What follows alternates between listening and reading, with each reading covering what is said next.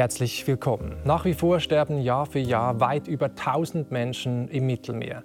An den EU-Außengrenzen werden Asylsuchende mit Zäunen und mit Gewalt zurückgehalten. Menschenrechte werden systematisch missachtet. Wie können wir Migration kontrollieren auf eine gerechte und menschenwürdige Weise? Und wie viel Migration verträgt eigentlich unsere Gesellschaft? Über diese Fragen spreche ich jetzt mit dem gefragten Migrationsexperten Gerald Knaus. Herzlich willkommen. Danke für die Einladung. Ja, Sie behaupten, die europäische Außengrenze sei die gefährlichste, tödlichste Grenze der Welt überhaupt. Was heißt das? Naja, das heißt, dass von Anfang 2014 bis Ende 2023, also in zehn Jahren, laut internationaler Organisation für Migration, einer UN-Organisation, über 28.000 Menschen nur auf dem Weg nach Europa im Mittelmeer äh, ums Leben gekommen oder verschwunden sind. Keine Grenze der Welt ist so gefährlich. Und der Trend, obwohl wir vor einigen Jahren viele Diskussionen darüber hatten, was man tun kann, äh, zeigt wieder in die falsche Richtung. Im letzten Jahr waren es wieder über fast 3000 Tote im Mittelmeer und nochmal fast 1000 zwischen Westafrika und den spanischen, kanarischen Inseln. Also mhm. eine, eine Opferbilanz, wenn man so will, wie in einem Krieg. Und das hört nicht auf. Mhm. Und Sie versuchen ja in Sachen Asyl und Migration zwei Dinge zu vereinen, die schwer zusammengehen. Ein ambitioniertes Projekt, nämlich Empathie auf der einen Seite und Kontrolle auf der anderen Seite. Das heißt äh, Mitgefühl, Menschenrechte auf der einen Seite, auf der anderen Seite Selbstbestimmung, Steuerung, Kontrolle. Das klingt so wie die Suche nach dem Heiligen Gral. Naja, der Heilige Gral ist ein Mythos und wurde nie gefunden. Das ist das Ziel der Geschichte. Äh, in diesem Fall handelt es sich um etwas Erreichbares. Und vielleicht mache ich es noch mal fest an der Situation im Mittelmeer. Wir wissen, dass es Jahre gab, in denen weniger Menschen ums Leben gekommen sind. Wir wissen, dass es in der Ägäis zum Beispiel möglich war, durch eine Einigung mit der Türkei äh, Anfang 2016 die Zahl der Toten in der Ägäis von über 1100 in zwölf Monaten auf unter 100 in den zwölf Monaten darauf zu senken. Sie waren maßgeblich da mitbeteiligt an diesem Deal der Europäischen Union mit der Türkei. 2016. Das war unsere Motivation damals auch. Ich habe damals, so wie die ganze Welt, und wir erinnern uns daran, die Bilder gesehen von Alan Kurdi, dem kleinen Jungen, der tot am Strand in Bodrum angeschwemmt wurde. Was viele aber vergessen haben, in dem Monat sind 160 Menschen in der Ägäis ertrunken. Alan, sein Bruder, seine Mutter und 150, 55 andere. Mhm. Und es ging weiter. Und das war die Motivation für meine Kollegen und mich, damals ein Papier zu schreiben und zu sagen, wir verstehen diese Politik nicht. Deutschland, Schweden, aber auch Österreich, auch die Schweiz wollten damals Flüchtlingen helfen. Die Leute, die ankamen, wurden mit Begeisterung begrüßt. Es gab Bereitschaft in allen Parteien, syrische Flüchtlinge vor allem aufzunehmen. Aber warum zwingen wir sie dann, wenn wir sie aufnehmen wollen, mit ihren Kindern dieses tödliche Roulette zu spielen. Also russisches Roulette, man setzt sich ins Boot und hofft, man überlebt. Wenn man überlebt, dann ist man garantiert aufgenommen. Und wir haben damals gesagt, diese Politik hat zwei große Probleme. Das erste offensichtliche ist die Grausamkeit dieser Grenze, dass da so viele Menschen ihr Leben riskieren. Das zweite, das war schon absehbar damals, ist, dass dieses Gefühl, man hat überhaupt keine Kontrolle, mhm. unvermeidlich binnen kurzer Zeit umschlagen wird in Forderungen, irgendwie Kontrolle herzustellen. Und das hat auch schon im September 2015, in der Woche, als Alan Kurdi ertrank, der damalige ungarische Ministerpräsident äh, Viktor Orban als große Gelegenheit gesehen, um die Menschenrechte grundsätzlich in Frage zu stellen. Er hat gesagt, Menschen werden irgendwann bald Kontrolle wollen und werden dann bereit sein, weil man Kontrolle nur herstellen kann durch Gewalt, die Menschenrechte, das Flüchtlingsrecht, die Menschenrechtskonvention aufzugeben. Mhm. Und das ist ein Trend, der immer mehr zunimmt. Pushbacks an den Grenzen in Osteuropa und so weiter. Ähm, und Sie sagen, wir brauchen ein Gegenprogramm und Sie haben nicht nur eine Utopie, sondern Sie sagen eine realistische Utopie. Ihnen liegt sehr an konkreten, umsetzbaren Vorschlägen, an Lösungen. Vielleicht zum Anfang dieser Sendung, wir werden dann noch vertieft darüber diskutieren, aber können Sie in drei, vier kurzen Sätzen skizzieren, wie Ihre Lösung dieses großen Migrationsproblems aussieht?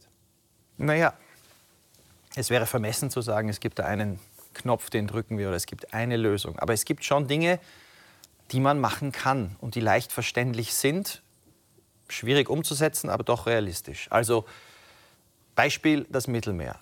Wir wissen mittlerweile, dass weder die Behinderung der Seenotrettung, also dass man sagt, die Leute, die da kommen, wir retten sie nicht, was eine absurde und unmoralische Position war, die wir in den letzten Jahren oft gehört haben. Das hat nicht dazu geführt, dass weniger Menschen kommen. Wir wissen aber auch, dass die größte Zahl an Rettungsbooten im Jahr 2016 auch das Jahr in dem Jahr stattfand, als die meisten Menschen starben, 4.600 im zentralen Mittelmeer. Also weder keine Seenotrettung noch viel Seenotrettung hat das Sterben beendet. Wir müssen dafür sorgen, dass Menschen sich nicht in diese lebensgefährliche Bo lebensgefährlichen Boote setzen. Wenn wir das im Einklang mit unseren Werten tun wollen, dann geht das nur, wenn wir ein Signal senden, wir retten jeden. Jeder hat auch ein Menschenrecht auf Asylprüfung. Mhm. Aber das Asylgesuch muss nicht oder wird nicht in Europa geprüft. Es gibt dafür aber legale Wege für Menschen, die Schutz brauchen, nach Europa auch zu kommen. Also wir also das Asylverfahren auslagern an die EU-Außengrenzen, damit dieser tödliche Nicht Weg auslagern an die Außengrenzen, sondern das Asylverfahren muss, kann in einem sicheren, technisch, rechtlich heißt es das Konzept ein sicherer Drittstaat. Ich erkläre es vielleicht so für Ihre philosophieinteressierten Zuhörer. Sie sind ein Kapitän auf einem Schiff mhm. und Sie sind dann auf dem Meer und an der Küste sind einige Zehntausend Männer, Frauen und Kinder. Und Sie wissen, in den nächsten Jahren werden die in Boote steigen und über das Meer fahren in ein anderes Land, mhm. Australien, um es konkret zu machen. Sie wissen auch, jedes Jahr sterben dabei im Durchschnitt 1200 Menschen. Also in den nächsten drei Jahren werden da fast 4000 Menschen ertrinken. Und jetzt sagt Ihnen Ihre Regierung, wir müssen das stoppen. Die ersten zehn Schiffe, die jetzt losfahren, ab einem Stichtag, die stoppen Sie und bringen Sie auf eine Insel.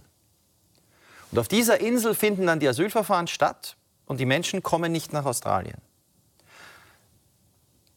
Das Ziel wäre, dass Menschen nicht mehr in die Boote steigen. Mhm. Die entscheidenden Fragen, aber die zwei entscheidenden Fragen aber sind jetzt moralisch gesehen: mhm. Erstens, was passiert auf dieser Insel? Richtig, Stichwort Denn, Australien. Stichwort Australien. Wenn dort Menschen menschenunwürdig behandelt werden, oder australische Ärzte sprachen, als Australien das mit einigen Inseln machte, von Folter. Mhm dann ist das natürlich eine, gerade auch in Europa, von europäischen Gerichten ausdrücklich verbotene, ich würde auch sagen unmoralische Politik. Wenn aber das keine Inseln sind, sondern andere Länder, sichere Drittstaaten, und es gibt dort faire Verfahren und es gibt dort humane Aufnahmebedingungen, und diese Politik würde nach zehn Transfers dazu führen, dass Schmuggler Menschen nicht mehr überzeugen können, in lebensgefährdet in diesen lebensgefährlichen Weg zu machen, weil es sinnlos wird. Und wenn wir gleichzeitig legale Wege für mehr Flüchtlinge anbieten, dass Menschen zu uns kommen können, die Schutz brauchen, ohne sich in ein Boot zu setzen, dann ist das moralisch eine viel bessere Politik als das, was wir derzeit haben. Wir werden über all das noch im Detail sprechen in dieser Stunde, auch über diese sicheren Drittstaaten, über diese Resettlements, diese Umsiedlungen, die die, äh, die, äh, die UNO macht. Ähm, bevor wir das tun, möchte ich erstmal das Problem ein bisschen besser verstehen und auch Sie als äh, Person. Sie sind ein äußerst gefragter Mann derzeit, Sozialwissenschaftler und Migrationsforscher, beraten diverse Regierungen, sitzen in Talkshows, haben zwei 2016 eben das Flüchtlingsabkommen der EU mit der Türkei äh, maßgeblich mitentworfen. Sind in Salzburg äh, geboren, in Wien aufgewachsen, man hört es noch, äh, leben derzeit in Berlin, haben ursprünglich Philosophie, Politik studiert in Oxford, in Brüssel, in Bologna. Später dann für verschiedene NGOs in diversen Ländern Europas äh, gearbeitet. Sehr beeindruckend in der Ukraine, in Bulgarien, Bosnien, in der Türkei auch, jeweils mehrere Jahre. Sie kennen Europa also sehr gut und auch schon sehr lange. Ähm, wenn Sie diese Entwicklung äh, überblicken, so sagen wir mal seit dem Fall der Berliner Mauer 89, damals waren Sie äh, 18, äh, glaube ich, 18 mhm. Jahre alt.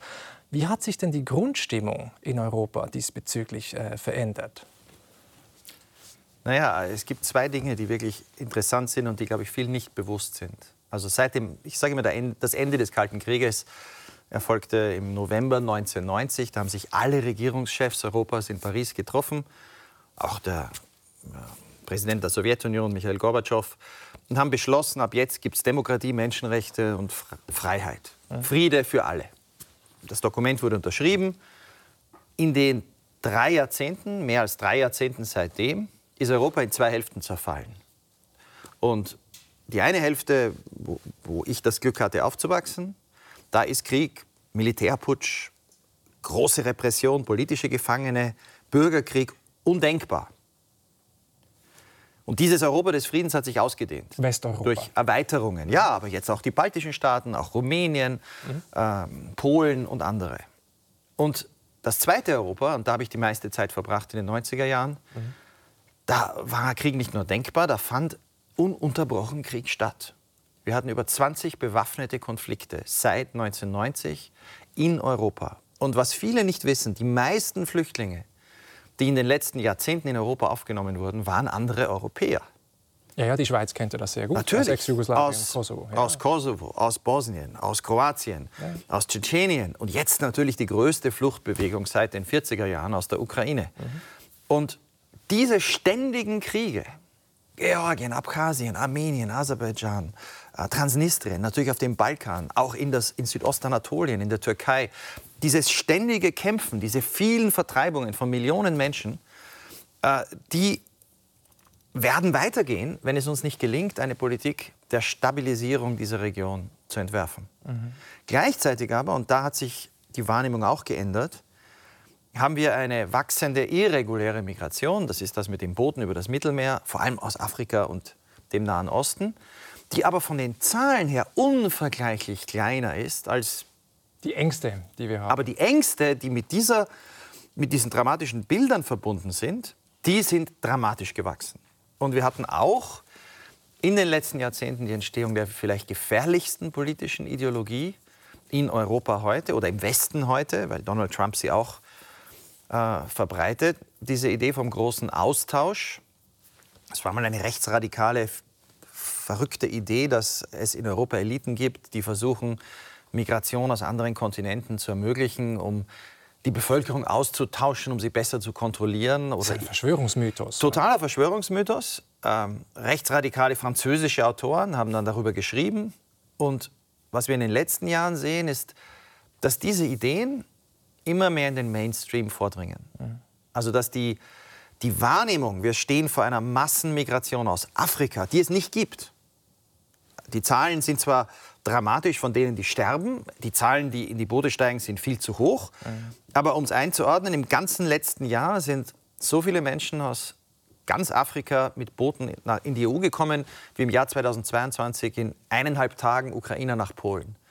Also die, die Dimensionen verschieben sich total. Trotzdem reden wir sehr, sehr viel über diese irreguläre Migration im Mittelmeer.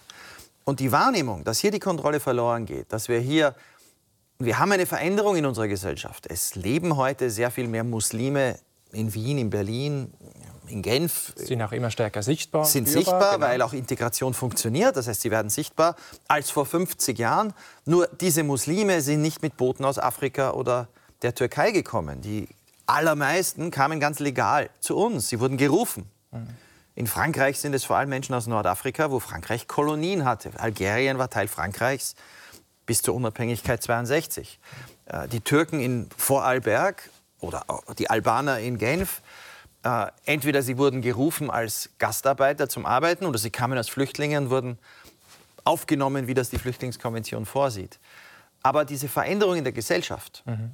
dieses Bild wir haben keine Kontrolle. Asylchaos, Asylchaos ja. sind so Stichworte, oder? die meine, schaffen eine Angst, ja. auf die Politiker Antworten geben müssen. Ja. Und die Antworten, die einfachste Antwort ist die gefährlichste, nämlich diese Angst zu schüren, zu sagen, ja, das findet statt. Wir haben eine Massenmigration, die außer Kontrolle geraten ist und das rechtfertigt Notwehr und Notwehr bedeutet, dass wir die Menschenrechte opfern. Mhm. Die schwierige Antwort ist, ja, wir wollen Kontrolle, wir brauchen sie. Erstens, weil hier viele sterben und zweitens, weil das wichtig ist für unsere Demokratien. Aber wir werden beweisen, es geht, ohne die Menschenrechte zu verletzen. Ja. Sie beschreiben, diese Stimmung hat sich verändert, ist sogar gekippt. Ruf nach Kontrolle, nach Obergrenzen und so weiter. Eben Stichwort Asyl, äh, Asylchaos oder Remigration jetzt äh, jüngst wieder anlässlich dieses äh, Geheimtreffens in Potsdam im November von Rechtsextremen und rechten Vordenkern. Ähm, und das hat auch damit zu tun, dass dieses Gefühl des Kontrollverlusts, weil die EU lange Jahre eben zu wenig oder nicht das Richtige gemacht hat. Und jetzt im Dezember hat die EU ja einen Migrationspakt verabschiedet, den sie selbst als historisch bezeichnet. Und wir schauen uns mal an, was da genau drin steht. Solche Bilder wie 2018 soll es nicht mehr geben. Jahrelang trat man beim Thema Migration in Brüssel auf der Stelle. Umso stolzer ist man auf die neuen Reformbeschlüsse. Es ist ein starkes Zeichen dafür, dass Europa Lösungen finden kann bei Themen, die viele betreffen. Und so sehen diese Lösungen aus. Es soll künftig ein einheitliches Verfahren an den EU-Außengrenzen geben und einen härteren Umgang mit Menschen, die geringe Asylchancen haben. Die Personen dürfen dabei bis zu zwölf Wochen unter haftähnlichen Bedingungen untergebracht werden, auch Familien mit Kindern. Und innerhalb der EU soll es eine solidarische Verteilung der geflüchteten Personen geben. Regierungen können sich aber von der Verpflichtung freikaufen. Die konkrete Umsetzung dieser Reform ist zum aktuellen Zeitpunkt noch unklar, auch wie sie sich auf die Schweiz auswirkt. Ja, Herr Knaus, Sie mussten beim Zuschauen tief durchatmen und haben den Kopf geschüttelt.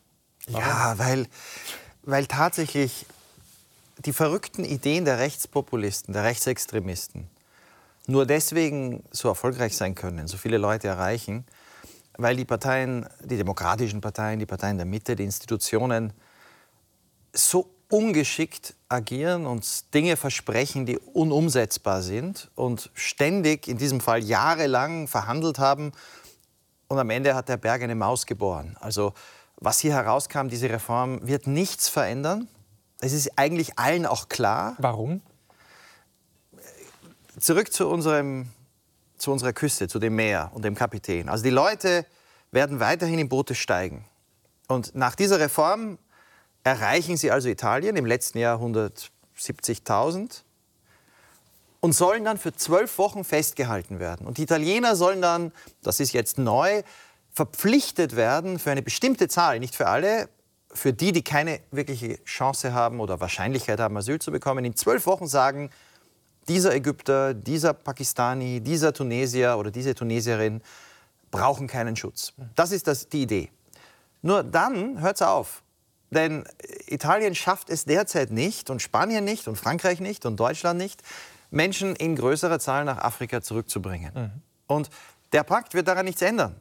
Nach diesen zwölf Wochen, wo die Leute festgehalten werden, werden sie trotzdem in Italien sein. Also und es fehlen Abkommen. Es, fehlt, es fehlt jede Strategie. Und okay. daher kommt, äh, daher, daraus folgt für mich, dass Italien gar kein Interesse haben wird, die Leute festzuhalten.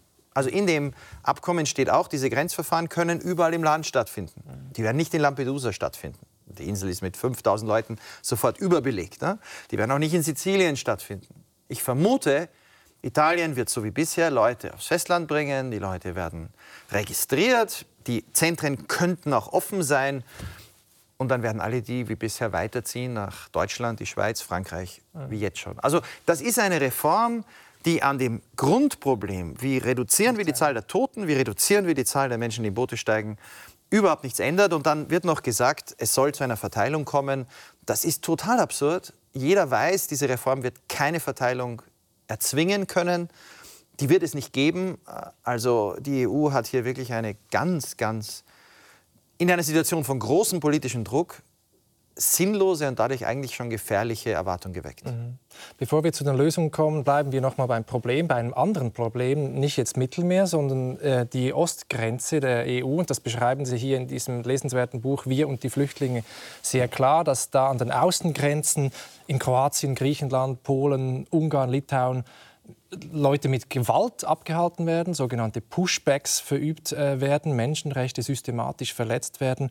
Und die SRF-Sendung Rundschau hat vor zwei Jahren zusammen mit äh, anderen äh, Medien Videomaterial veröffentlicht, wo man das sieht, wie vermummte Polizisten an der kroatischen Grenze zu Bosnien flüchtende Menschen aus der EU hinausprügeln. Man kann es nicht anders sagen. Wir schauen uns das mal an. Schmerzensschreie hallen von der kroatischen Seite zu uns hinüber.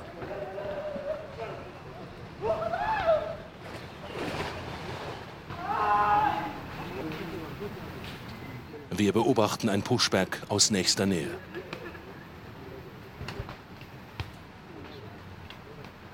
Migranten werden aus der EU hinausgeprügelt. Diese Polizisten sind vermummt. Sie verbergen ihre Identität. Auch fehlen jegliche Abzeichen an der Uniform. Es ist eine Aktion, die geheim bleiben soll. Ja, das verletzt alle Rechte, die wir kennen. Menschenrechte, Genfer Flüchtlingskonvention, Europäische Grundrechtecharta. Warum haben da alle weggeschaut? Es ist viel schlimmer. Äh, die Medien haben ja nicht weggeschaut. Die Medien berichten darüber seit Jahren. Die Institutionen wie das Anti-Folter-Komitee des Europarates hat einen sehr detaillierten Bericht veröffentlicht über genau diese Grenze.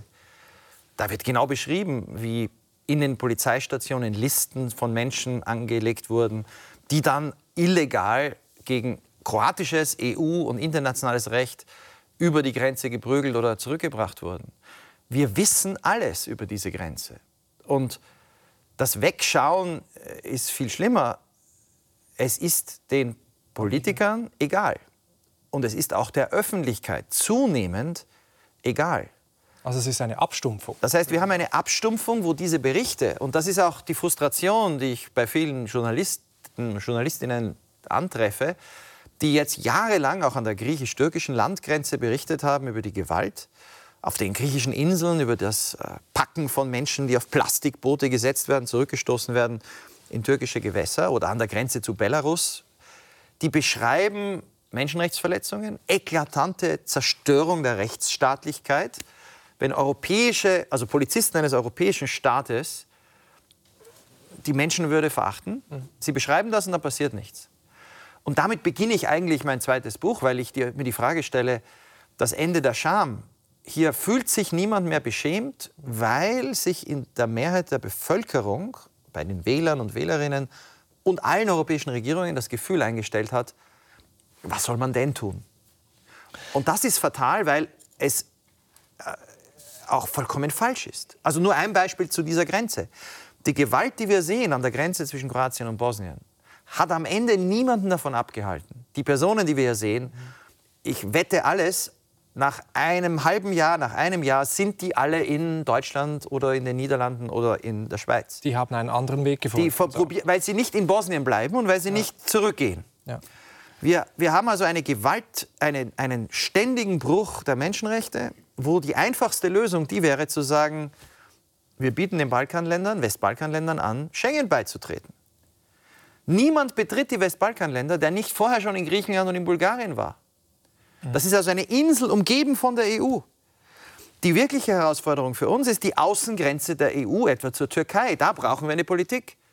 Wer einmal in Griechenland ist oder in Bulgarien und jetzt das Verrückteste, Bulgarien und Rumänien sollen jetzt Schengen beitreten, das heißt, diese Grenze ist dann die Grenze einer Insel, wo rundherum alle Grenzen offen sind. Ja. Also eigentlich ließe sich das gesamte, diese gesamte Gewalt mit einer klugen Strategie, und ich war in Kroatien, ich habe darüber sogar mal mit dem Innenminister gesprochen, mit dem Argument, Kroatien geriet unter Druck, Kroatien wollte Schengen beitreten und der Rest Europas hat gesagt, ihr müsst eure Grenze schützen.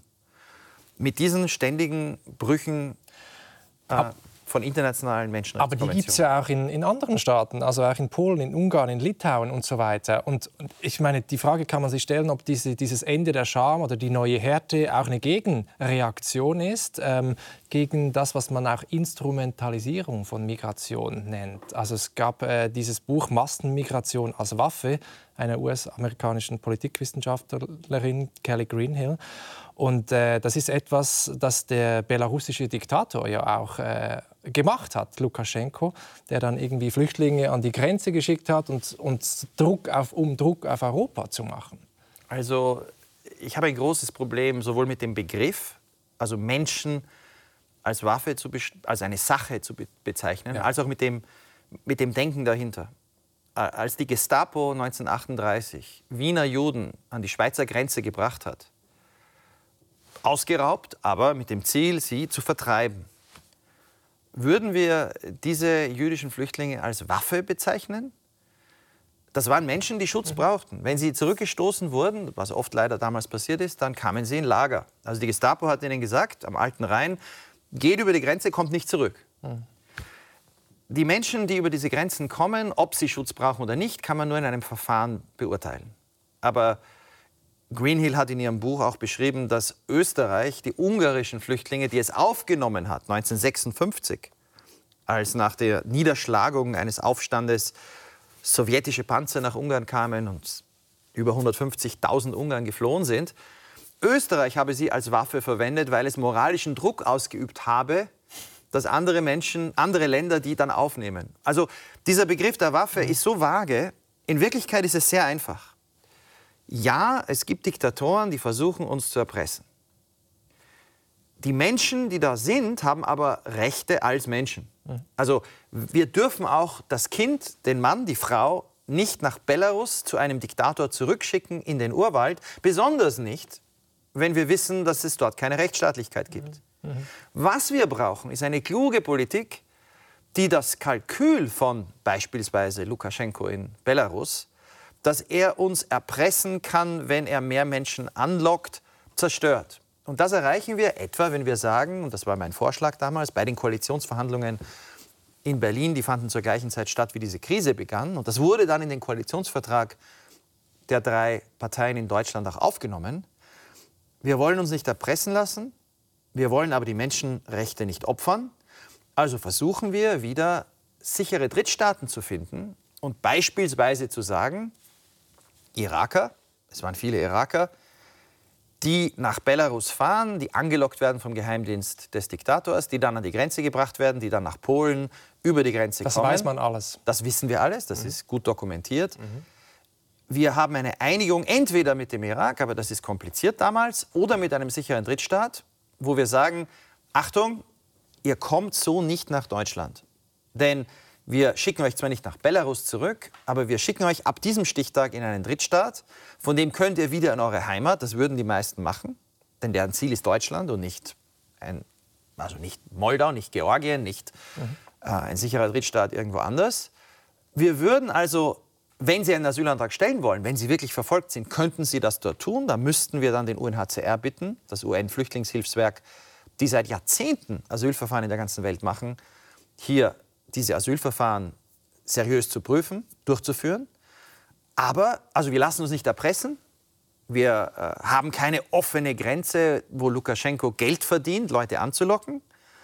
Aber wir schicken auch nicht Polizisten prügelnd im Winter an diese Grenze, wo dann auch eine, wir wissen es nicht genau wie viele, aber doch Dutzende Menschen gestorben sind. Also diese, dieser Lösungsansatz mit diesen sicheren Drittstaaten, der ist Ihnen ja ganz wichtig und der wird derzeit auch heiß diskutiert in vielen äh, EU-Ländern und auch in Großbritannien. Da hat äh, zum Beispiel die konservative britische Regierung unter äh, Rishi Sunak äh, Ruanda vorgeschlagen. Das ist aber jetzt gescheitert. Also das oberste Gericht hat ein Veto eingelegt, dass das nicht geht. Äh, auch in Italien versucht man das. Giorgia Meloni mit Albanien. Sind es solche Lösungen, die Ihnen vorschweben? Ich gehe noch mal einen Schritt zurück. Ich glaube, viele Menschen, die sich das jetzt anhören und die auch, mit denen ich diskutiert habe in den letzten Monaten, kommen dann immer mit einem sehr verständlichen Gegenargument. Ist das nicht ein Auslagern? Macht es sich da das reiche Europa nicht einfach? Meine Frage ist dann immer, was ist der Gegenvorschlag, einen absolut inakzeptablen Status quo zu verändern? Mhm. Also das, was wir da sehen in Kroatien, was wir erleben mit den Toten im Mittelmeer, was wir erleben in der Kooperation der EU mit Libyen, wo seit 2017 Libyen, die libysche Küstenwache in einem Staat im Bürgerkrieg ohne jede Kontrolle der Menschenrechte Menschen zurückbringen mit Ausrüstung der EU, informiert von der EU. Da sind Leute auf dem Meer, holt sie zurück, die dann wirklich ausgebeutet und gefoltert werden. Hunderttausende in den ersten sechs Jahren wurden so zurückgebracht. Das ist der Status quo. Wenn wir also jetzt sagen, wir wollen die Menschenrechte bewahren und wir wollen die äh, Flüchtlingskonvention retten und wir wollen Leben retten, Und dieser Status quo ist extrem gefährlich, weil wir uns daran gewöhnen. Es ist, glaube ich, jetzt schon die fünfte italienische Regierung, der fünfte Innenminister seit 2017, der diese Politik fortführt. Verschiedene Parteien. Dann brauchen wir eine Antwort, die in Demokratien Mehrheiten überzeugt. England ist sehr interessant, weil was die Briten, die haben das nachgemacht, der Vorschlag kam ursprünglich aus Dänemark von Sozialdemokraten, was die Briten im Kern vorschlagen, kam vor englische Gerichte. Und die haben das geprüft. Mhm. England ist, Großbritannien oder das Vereinigte Königreich ist nicht mehr in der EU, aber die Menschenrechtskonvention, die auch in der Schweiz, in allen Europaratsländern gilt, gilt auch dort. Und die Richter haben gesagt, im Prinzip ist die Idee, irreguläre Migration, in dem Fall aus Frankreich mit Booten über den Ärmelkanal mit Schmugglern nach Großbritannien, zu stoppen, wenn man Menschen in einen sicheren Drittstaat bringt. Im Prinzip ist das im Einklang mit der Flüchtlings- und Menschenrechtskonvention. Solange, zurück zu dem Bild der Insel, die Insel oder der sichere Drittstaat Menschenrechte und ein faires Asylverfahren garantieren. Das Problem im englischen Fall, warum noch kein einziges Flugzeug losgeflogen ist nach Ruanda, ist die Arroganz und Inkompetenz der englischen Regierung. Die haben nämlich gesagt, Ruanda hat ein Asylverfahren, ein nationales, das muss reichen. Und die Richter haben sich seriöserweise das Gesetz angesehen, haben gesagt, die Verfahren müssen glaubwürdig sein, haben gelesen über die Verfahren in Ruanda, haben festgestellt, die funktionieren gar nicht. Es ist ein kleines Land inmitten des afrikanischen ja, Kontinents, und, muss man sagen. Ja. Und das Land war bereit, Leute aufzunehmen. Und das Interessanteste an dieser Geschichte, was viele nicht wissen, ist, das Land nimmt bereits seit 2019 Asylsuchende auf. Die werden aus Libyen von der UNO, vom UNHCR mhm. nach Ruanda gebracht. Mhm. Nur der Unterschied zu Großbritannien, bei denen macht der UNHCR die Asylverfahren. Also wäre die logische äh, Antwort des englischen Gerichts auf die Kritik der, Gericht, der Richter gewesen, ja, wir wollen Leute in einen sicheren Drittstaat schicken, wir wollen irreguläre Migration über den Ärmelkanal, wo Leute ein sicheres Land, Frankreich, verlassen, um in ein anderes sicheres Land zu gehen. Es ist legitim, das zu entmutigen, aber wir brauchen in dem sicheren Drittstaat glaubwürdige Verfahren. Und durchgeführt durch den UNHCR. Etwa durchgeführt durch den UNHCR. Und das Problem ist jetzt, der UNHCR spielt hier auch eine unglückliche Rolle, weil anstatt konstruktive Vorschläge zu machen angesichts des Zerfalls des Respekts für die Flüchtlingskonvention weltweit. Das ist ja nicht nur in Europa, dass wir Pushbacks haben. Wir haben sie in Asien. Israel macht seit Jahren Pushbacks an der Grenze zu Ägypten, hat einen langen Zaun gebaut. Die Türkei hat einen Zaun gebaut zu Syrien. Äh, Pakistan macht Pushbacks nach Afghanistan. Überall in der Welt zerbricht die Flüchtlingskonvention. Da muss auch der UNHCR Vorschläge machen. Und die Vorschläge können nicht darauf beruhen, den Status quo, wie er jetzt ist und wie er sich immer mehr verschärft, mit den Toten, mit den Menschenrechtsverletzungen fortzuführen. Also sichere Staaten zu finden in Afrika. Warum müssen die eigentlich in Afrika sein? Die müssen nicht in Afrika. Ja Schweiz, die Schweiz könnte ja auch so ein sicherer Drittstaat sein, jetzt für Frankreich, äh, Großbritannien. Also äh, ganz genau, das Ziel ist es, den Anreiz wegzunehmen, in ein Boot zu steigen. Ja. Und wenn jetzt zum Beispiel, und dafür werbe ich diese Woche wieder in Berlin, wenn ich heute Abend in Berlin ankomme, in Gesprächen mit der deutschen Politik, aber auch die Schweiz könnte hier eine Rolle spielen. Wenn die drei Bodenseeländer, die Schweiz, Österreich, Deutschland und Dänemark und ein paar andere, jetzt Rishi Sunak und Großbritannien anbieten würden, wir sind ein sicherer Drittstaat für euch. Mhm. Die Leute, die im Ärmelkanal nach Großbritannien fahren, verlassen die sichere EU. Wenn wir sagen, wir nehmen sie alle zurück, im Winter sind das nur 1500 im Monat, die das probieren. Also wenn wir das jetzt machen würden, nach zwei Monaten würde niemand mehr in die Boote steigen. Und wenn dafür Großbritannien, und das ist der Schlüssel, mhm. uns verspricht, jedes Jahr 30.000 Flüchtlinge jedes Jahr aufzunehmen, die hier sind, die einen Asylantrag stellen, regulär, ohne Lebensgefahr, mhm. dann ist das moralisch gesehen politisch ohnehin, rechtlich ist es auch okay, aber moralisch gesehen natürlich besser, als wir haben eine Zone am Ärmelkanal an der französischen Küste, wo Verbrecher viel Geld damit verdienen, Menschen in Boote zu setzen, wo immer wieder Menschen ums Leben kommen.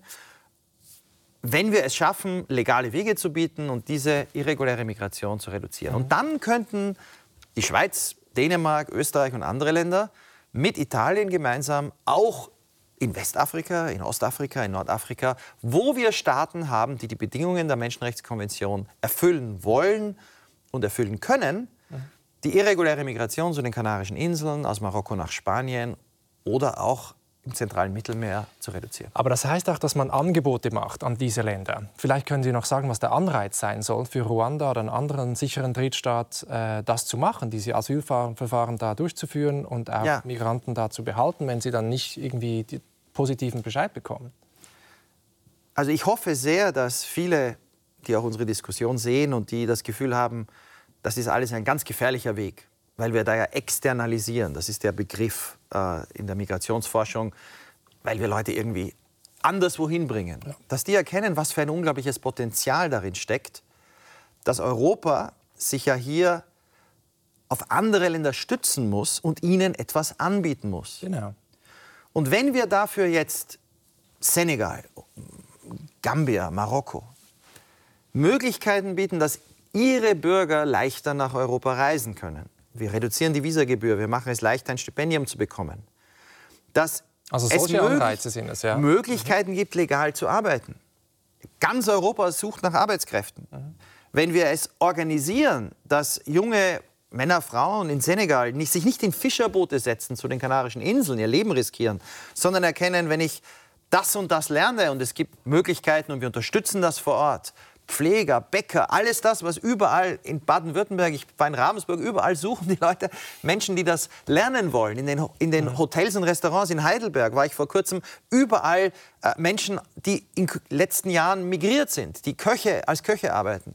Wenn wir das legal ermöglichen, wenn wir dann noch dem UNHCR sagen, wir bauen das, die legalen Wege für Flüchtlinge aus, also wer als Flüchtling äh, sein Land verlassen muss, in ein Nachbarland flieht, da gibt es Möglichkeiten, legal aufgenommen zu werden. Also wenn wir das organisieren, dann ist das eine Chance, nicht nur für mehr legalen Flüchtlingsschutz, sondern auch für mehr Mobilität für afrikanische Staaten. Ja, und auch dafür, dass nicht nur sozusagen junge Männer, die irgendwie robust sind und diese Reise überstehen und Geld haben, zu uns kommen, sondern irgendwie diejenigen, die vor allem Schutz brauchen. Das ist ja auch so ein Problem, dass eigentlich diejenigen, die sich in die Boote setzen, dass das nicht mal die sind, die am meisten Hilfe benötigen. Absolut. Also wenn ich nur auf die Türkei noch mal, auf die Ägäis. Wir haben heute eine Situation, die EU-Türkei-Erklärung funktioniert seit 2020 nicht mehr. Für vier Jahre ist die Zahl stark zurückgegangen. Es gab viele Probleme auf den griechischen Inseln. Aber mhm. heute setzt Griechenland auf Pushbacks. Leute werden zurückgestoßen. Zehntausende im Jahr. Die Türkei nimmt die. Das de facto haben wir eine gefährliche, illegale Art der Kontrolle. Wenn wir das organisieren würden und der Türkei wieder ein Angebot machen und sagen, wir nehmen Flüchtlinge auch aus der Türkei organisiert auf, eine bestimmte Zahl jedes Jahr, und wir bieten den türkischen Bürgern, die Hälfte ist unter 30 Jahre alt, Möglichkeiten leichter nach Europa zu reisen als Touristen, Stipendien, auch als Arbeitskräfte legal, legal nach Deutschland, wo man sie brauchen würde. Und dafür nimmt die Türkei wieder Leute zurück nach einem Verfahren. Und der UNHCR würde für Nicht-Syrer, weil Syrer brauchen in der Türkei kein Verfahren, Nicht-Syrer auch Verfahren machen. Eine solche Lösung wäre unendlich viel besser, als was wir jetzt haben. Das klingt ja alles gut. Es gibt aber viele kritische Stimmen und wir haben eine äh, dabei. Wir haben mit jemandem gesprochen, nämlich mit Stefan Schlegel im Vorfeld der Sendung. Er war bis vor kurzem Experte für Migrationsrecht an der Universität in Bern und seit dieser Woche ist er Direktor der neu geschaffenen Schweizerischen Menschenrechtsinstitution und er sieht mit Ihrem Vorschlag gleich mehrere Probleme. Wir hören ihm mal kurz zu. Das, sind einerseits juristische Probleme, und die betreffen insbesondere die Frage, wie kann man sicherstellen, dass ein Verfahren äh, korrekt durchgeführt wird und dass äh, kein Risiko besteht, dass jemand äh, am Ende eines Verfahrens oder ohne Verfahren in einen Staat geschickt wird, in dem ihm eine unmenschliche oder grausame Behandlung droht. Ähm, ein anderes grundlegendes Problem, das man bei all diesen Auslagerungsversuchen haben wird, ist, dass das Asylverfahren weiter entfernt sein wird von der Zivilgesellschaft, die eine ganz wichtige Rolle spielt in der Durchführung von Asylverfahren. Das sind die Kirchen, das sind NGOs, das sind Vereine, oft sehr lokal tätig.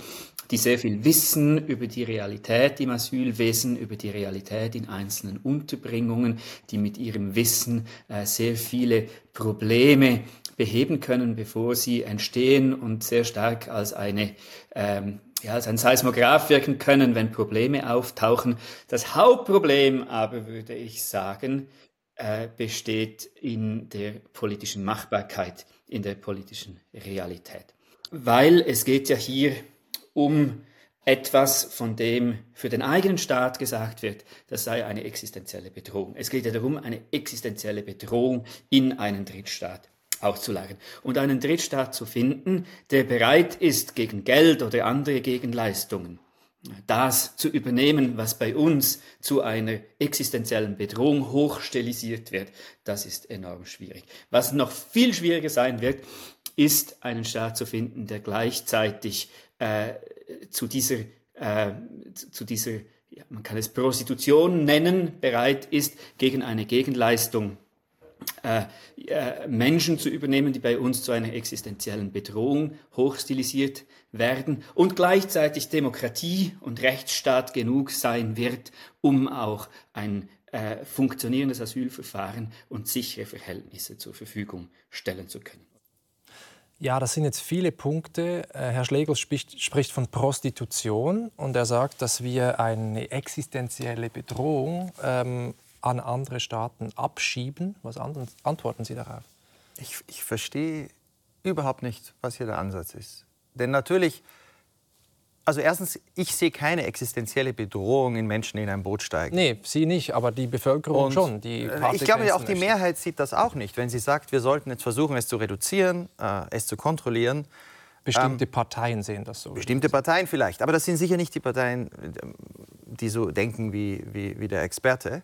Ähm, es geht darum, lebensgefährliche Migration zu entmutigen und zu ersetzen durch legale Wege. Und es geht darum, auf Augenhöhe, denn sonst funktioniert es nicht, mit anderen Staaten Abkommen zu machen, die auch in deren Interesse sind. Die EU-Türkei-Erklärung hat die Türkei der EU angeboten. Also unsere äh, äh, Versuche, Staaten zu überzeugen, der Schlüssel war, die Türken haben gesehen, das ist gut für sie. Ähm, Ruanda sagt, bot dem UNHCR an, Leute aus Libyen aufzunehmen. Mit dem Argument, mhm. wir sind ein afrikanischer Staat, wir sind in der Lage dazu, wir wollen ein Problem lösen. Die Vorstellung, dass kein Land in Afrika in der Lage sein sollte, könnte, selbst wenn es will, kein Staat auf absehbare Zeit faire Asylverfahren durchzuführen, erscheint mir doch extrem äh, defetistisch. Denn das heißt ja, Asylverfahren kann man nur in der Schweiz, in Österreich, in Deutschland, in Frankreich. Das ist fast schon rassistisch. Ja, das, es, ja, ist, es, ist, äh, es ist absurd, wenn man eine globale Flüchtlingskonvention haben will.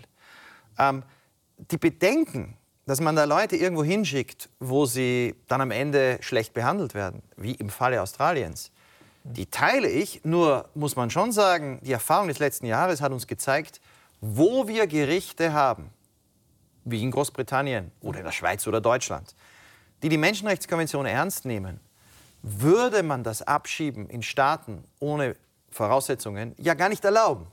Darum haben wir ja die Gerichte. Aber wo es möglich wäre, weil der UNHCR die Verfahren macht und weil Staaten sagen, Beispiel Marokko, ich habe es in meinem ersten Buch ja beschrieben, wenn Marokko die Perspektive hätte, visafreies Reisen zu haben. Das, ist Marokkaner, das hier. Genau. Schnell. Welche Grenzen brauchen wir? Genau, Ein Beispiel. Mhm. Mar Marokkaner sind im Durchschnitt pro Kopf reicher als die Ukrainer es waren vor dem Krieg und mhm. weniger Bevölkerung und hatten visafreies Reisen nach Frankreich in den 80er Jahren noch, nach Spanien in den 90er Jahren. Wenn wir Marokko sagen würden, wir bieten dem Land an, möglicherweise visafrei als Touristen zu reisen, wenn Marokko kooperiert bei der Rücknahme seiner Bürger, die ausreisepflichtig sind, und bei der Rücknahme von Drittstaaten, die Leuten aus Drittstaaten, die von Marokko, Marokko ausbrechen, losfahren. Mhm. Wir bringen sie zurück, der UNHCR könnte Verfahren machen, es würde sehr, sehr schnell stoppen. Dafür bieten wir Marokko zunächst mehr Stipendien, wir reduzieren die Visagebühr und die Perspektive von visafreies Reisen. Warum sollte das nicht im marokkanischen Interesse sein? Die Europäische Union, ich habe daran mit vielen, mit meinen Kollegen jahrelang gearbeitet, äh, die Europäische Union davon zu überzeugen, die Visafreiheit aufzuheben für die Ukraine 2017, für Georgien, für Moldau, für die Balkanstaaten. Das war im Interesse der EU. Die Innenminister haben dafür gestimmt, wenn diese Länder dafür mit uns kooperieren. Wir haben mehr legale Mobilität. Und der Ansatz, der überall nur berechtigte und zum Teil nicht ganz berechtigte Probleme sieht, aber dann sagt, damit bleiben wir beim Status quo, ja der führt uns genau in diese Krise, in der wir jetzt stehen. Aber schauen wir doch mal ein konkretes Vorbild an, auch von Ihnen. Also Australien haben wir erwähnt, da hat vieles nicht gestimmt. Stichwort Menschenrechtssituation auf diesen äh, Inseln, Papua-Neuguinea und Nauru und so weiter. Folter haben Sie gesagt. Aber das andere Beispiel, das oft erwähnt wird, ist Kanada, das Sie auch erwähnen. Und da gibt es auch diese Resettlements. Vielleicht können Sie erläutern, warum Kanada für uns ein Vorbild sein könnte, auch wenn es geografisch ganz anders liegt als, äh, die, als Europa zum Beispiel. Also meine, meine Formel wäre einfach Australien plus Menschenrechtskonvention. Also Australien hat zweimal alle Boote gestoppt, weil es Abkommen mit Drittstaaten hatte. Aber Europäer können nur Menschen in Drittstaaten bringen, anders als Australien, wenn die Bedingungen der Menschenrechtskonvention erfüllt werden. Und Kanada ähnlich wie Australien ein Einwanderungsland, mhm. das viel Migration organisiert ermöglicht und jedes Jahr 50.000 Schutzbedürftige legal ins Land holt. Das hat eine lange Tradition, dieses Resettlement. Da werden Menschen in der ganzen Welt, äh, es wird festgestellt, brauchen sie Schutz, aber die Zivilgesellschaft ist eingebunden. Also in Kanada kann die Zivilgesellschaft sagen, wir wollen, Sie können sogar sagen, diese Person, diese Familie aufnehmen, dann prüft der Staat, dass es sich um Flüchtlinge handelt und die Personen kommen nach Kanada. Kanada nimmt eine große Zahl von Flüchtlingen auf, hat aber gleichzeitig eine Einigung mit den Vereinigten Staaten, dass die, die irregulär kommen, in den sicheren Drittstaat USA zurückgeschickt werden. Das heißt, hier ist das gleiche Ziel. Wir wollen nicht, dass eine unbegrenzte Zahl irregulär kommt, aber wir bieten einer großen Zahl von Menschen die Möglichkeit, ohne Lebensgefahr Männer, Frauen und Kinder nach Kanada zu kommen. Und das ermöglicht auch eine sehr schnelle Integration, denn wer in Kanada ankommt als Flüchtling, 50.000 im Jahr derzeit, weiß vom ersten Tag an, wir können bleiben. Mhm. Und das ist natürlich viel einfacher, dann sofort auch Fuß zu fassen mhm und ein neues Leben zu beginnen. Ich meine, die Schweiz hat das auch immer wieder gemacht und möchte auch in den nächsten zwei Jahren 1600 besonders schutzbedürftige Flüchtlinge aufnehmen mit diesem Resettlement-Programm. Das ist natürlich immer noch viel weniger, mhm. ist nicht viel. Ähm, also wir kennen das. Jetzt ist natürlich die Frage, wenn man noch einen Schritt zurückgeht, kann man sich auch fragen, Sie haben schon gesagt, wie viel Migration brauchen wir? Das ist ein Stichwort, also Arbeitskräftemangel und so weiter, demografische Verschiebung, dass wir immer älter werden aber auch wie viel Migration verträgt eine Gesellschaft. Und gerade die Schweizerische Volkspartei, die SVP, hat im letzten Jahr sehr erfolgreich Wahlkampf gemacht mit dem Slogan Es kommen zu viele und es kommen die Falschen. Und sie möchte eine 10 Millionen Obergrenze für die Schweiz äh, insgesamt. Und sie machen in ihrem Buch den Vorschlag, wo sie wirklich eine Zahl nehmen und sagen, jede, Zitat, jede entwickelte Demokratie verkraftet es im Jahr 1500 Flüchtlinge pro eine Million Einwohnerinnen und Einwohner aufzunehmen, wenn die organisiert und kontrolliert verläuft.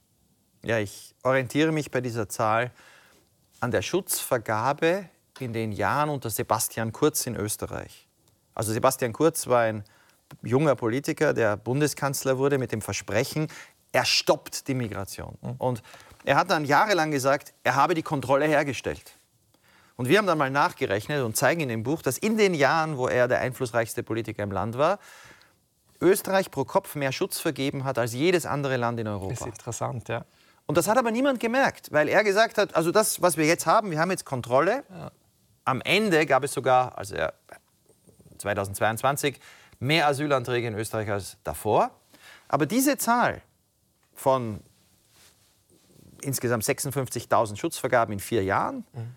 die hat Österreich nicht überfordert. Mhm. Und wir sagen jetzt, wenn alle, wenn die EU und noch ein paar, Großbritannien, ein paar andere Länder, gemeinsam so viel Schutz vergeben würden und wir es schaffen, das legal und organisiert zu tun, wie Österreich unter Sebastian Kurz, also der Kurz-Standard für Schutzvergabe, dann würden wir doppelt so viel Schutz vergeben wie die ganze EU im letzten Jahr durch Asylverfahren. Das heißt, wir haben das Potenzial, wenn es organisiert ist, dann sind das Zahlen, die uns nicht mehr überfordern. Und gerade für die Schweiz, die bei den Top-Ländern ist, und das ist ein Grund für Stolz, mit also Deutschland und Österreich Mit Deutschland zusammen. und Österreich, die Bodensee-Koalition. Und ich glaube, das hat auch mit der Geschichte zu tun.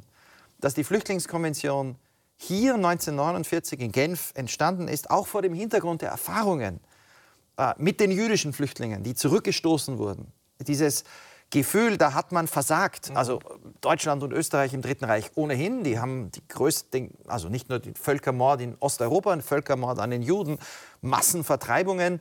Äh, die haben natürlich zu Recht heute ein Gefühl, wir haben, wenn wir etwas daraus gelernt haben, dann das, dass wir Leute, die fliehen müssen, nicht zurückstoßen.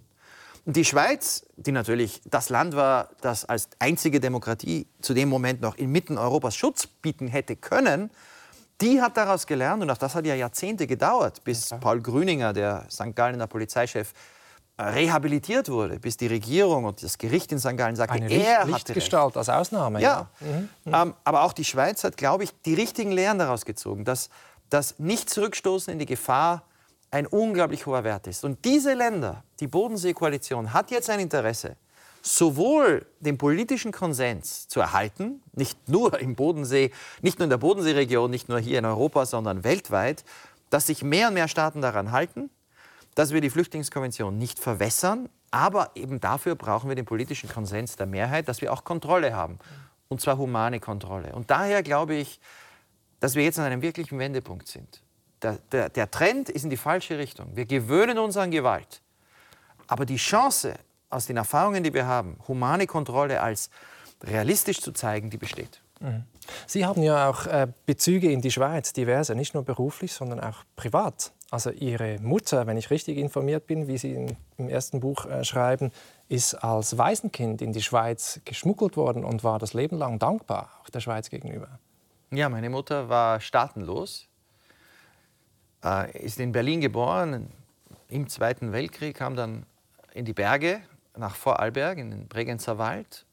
Und äh, ihre Mutter war aus der Sowjetunion, aus mhm. Mariupol, mhm. der Ukraine, mhm. wurde erschossen, konnte sie nicht mehr abholen.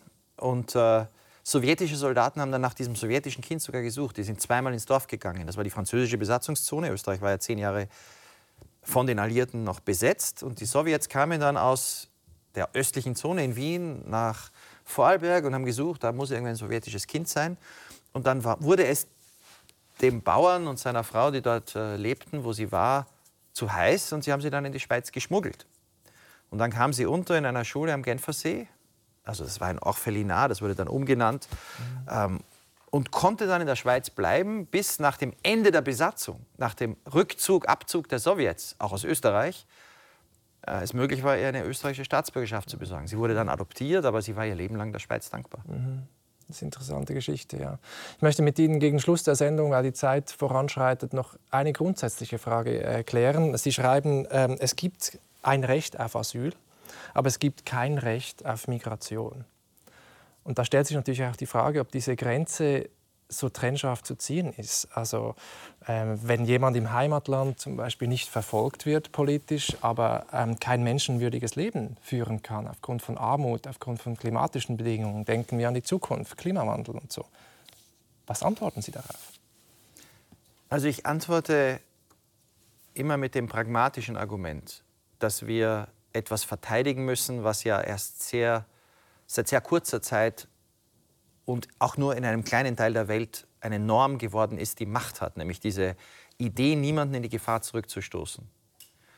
Wenn wir das verteidigen wollen, dann ist ein Unterschied zwischen einem, einer Familie aus dem Irak, die nicht verfolgt wird, aber ein besseres Leben sucht, und jemanden, der verfolgt wird oder der aus einem Kriegsgebiet kommt. Und wenn wir wollen, dass wir die Mehrheit der Bevölkerung dabei haben, denen, die wirklich Schutz brauchen, weiterhin die Türen zu öffnen, dann müssen wir sagen, ob wir jetzt der, dem, dem Iraker oder dem Senegalesen oder der Tunesierin eine Möglichkeit bieten, zu uns zu kommen, ist unsere politische Entscheidung. Wir könnten sagen, wir brauchen die Person für, für, aus verschiedenen Gründen. Aber es ist nicht die gleiche Entscheidung wie die zu sagen, wir schicken jetzt jemanden zurück, der Schutz braucht. Mhm. Ähm, das heißt, diese Unterscheidung ist ja ein unglaublicher zivilisatorischer Fortschritt. Und die, die den Flüchtlingsschutz abschaffen wollen, wollen zurück in eine Zeit, in der Staaten, wie auch die Schweiz in den 30er und 40er Jahren, sagen, diese Gruppe, die wollen wir, diese Gruppe wollen wir nicht. Es gibt keine Kriterien, die unabhängig sind von der Nation. Also es ist ein, nach Gutdünken wird Schutz vergeben oder nicht. Das Asylrecht an Kriterien zu binden und zu verteidigen, ist in diesem Moment die große Herausforderung. Dass wir Aber es ist strategisch wichtig, sagen Sie, diese Unterscheidung, Stra weil wir sonst Wasser auf die Mühlen derjenigen sind, die sie nicht. Ich bin für Mobilität. Ich bin ja selbst ein Beispiel dafür. Mhm. Äh, die allermeisten Migranten in der Welt äh, sind ja nicht irregulär unterwegs, sondern ich lebe in Berlin, das ist leicht, in der EU gibt es Freizügigkeit. Aber äh, mein Großvater aus Vorarlberg konnte in Deutschland arbeiten in den 50er Jahren, das war auch möglich. Äh, wir sollten viel mehr Mobilität ermöglichen, aber darauf gibt es kein Menschenrecht. Und das ist eine politische Entscheidung. Und wenn die Schweiz sagt, wobei natürlich die Schweiz das Land ist, das sehr, sehr viel profitiert hat davon, in den letzten Jahrzehnten offen zu sein. Kein Land in Europa hat so viele Nichtstaatsbürger als Bevölkerung, also abgesehen von äh, Luxemburg oder kleinen Staaten wie die Schweiz. Ein Drittel, ja. ja aber die Schweiz entscheidet natürlich dann immer noch politisch, mhm. ähm, abgesehen von den Abkommen mit der EU, äh, wie viele Menschen sie von außerhalb Europas aufnehmen will. Wenn es um Schutz geht, gibt es aber das Kriterium des Nicht-Zurückstoßens. Und da sollte das strategische Ziel für die nächsten Jahre sein, nicht nur zu zeigen, dass man das human die irreguläre Migration kontrollieren, legale Wege öffnen kann, sondern dass es in der Welt und auch natürlich in Europa, aber weltweit mehr sichere Staaten gibt. Also sichere Drittstaaten, das wirkt manchmal so, als wäre das fast unmoralisch. Man will versuchen, in Afrika oder in Asien Länder zu überzeugen, nehmt auch Leute auf, seid sicher. Aber das ist die einzige Chance in einer Welt, in der der Anteil der Europäer immer kleiner wird eine globale Norm zu erhalten. Also wir müssen Anreize bieten und selbst zeigen, dass wir diese Werte ernst nehmen und Anreize bieten, dass andere Staaten auch für Flüchtlinge sicher sein wollen. Mhm. Jetzt ist diese ganze Migrationsdebatte, also so nehme ich es wahr, aus den Medien ziemlich verhärtet auch. Es gibt diese zwei Lager. Also Rechte wollen Grenzschutz um, um jeden Preis, auch zur Not auch mit Gewalt. Linke Stimmen möchten zum Teil am liebsten gar keine Grenzen, Bewegungsfreiheit, globale. Sie selbst möchten die Quadratur des Kreises, also Sie möchten Freiheit irgendwie, aber auch Sicherheit an den Grenzen. Wie, wie zuversichtlich sind Sie, Hand aufs Herz, dass Europa das hinkriegt? Ich sage jetzt nicht, dass wir das schaffen, aber. Also ich glaube, es steht so viel auf dem Spiel, dass ich mir erhoffe, dass diejenigen, die bis jetzt diese Vorschläge äh, ablehnen, weil sie sagen, wir wollen eigentlich keine Rückführungen, wir glauben eigentlich, dass alle Asylverfahren bei uns stattfinden sollten, dass die erkennen, damit überzeugt man keine Mehrheiten mehr. Und wenn die falschen Personen, die all das aufs Spiel setzen wollen, und das ist eine Gefahr in manchen europäischen Ländern, an die Regierung kommen, äh, dann verlieren wir sehr, sehr viel mehr. Also ein Viktor Orban will nicht nur den Flüchtlingsschutz abschaffen, sondern die Idee der universellen Menschenrechte. Mhm. Und in diesem Kampf ist es wichtig, äh, aber ich glaube, Mehrheiten lassen sich überzeugen. Die meisten Menschen haben Empathie, äh, nicht grenzenlos, aber sie haben Empathie für Flüchtende. Die meisten Menschen wollen Kontrolle, aber nicht um jeden Preis. Und Politiker, die das anbieten, die zeigen, dass das geht. Ich war eingeladen bei den Koalitionsgesprächen der deutschen Ampel. Da ist eigentlich im Koalitionsvertrag diese Idee die steht niedergeschrieben. Ja, ja. Ähm, jetzt muss man es beweisen. Daher werbe ich für konkrete Beispiele am Ärmelkanal zu zeigen, Europäer können irreguläre Migration reduzieren untereinander. Wir brauchen dafür nicht Ruanda. Und dann müssten wir im zentralen Mittelmeer die grauenhafte Kooperation mit Libyen ersetzen durch sichere Drittstaatsabkommen. Wir müssten das Abkommen mit der Türkei erneuern. Wir bräuchten Einigungen in Westafrika.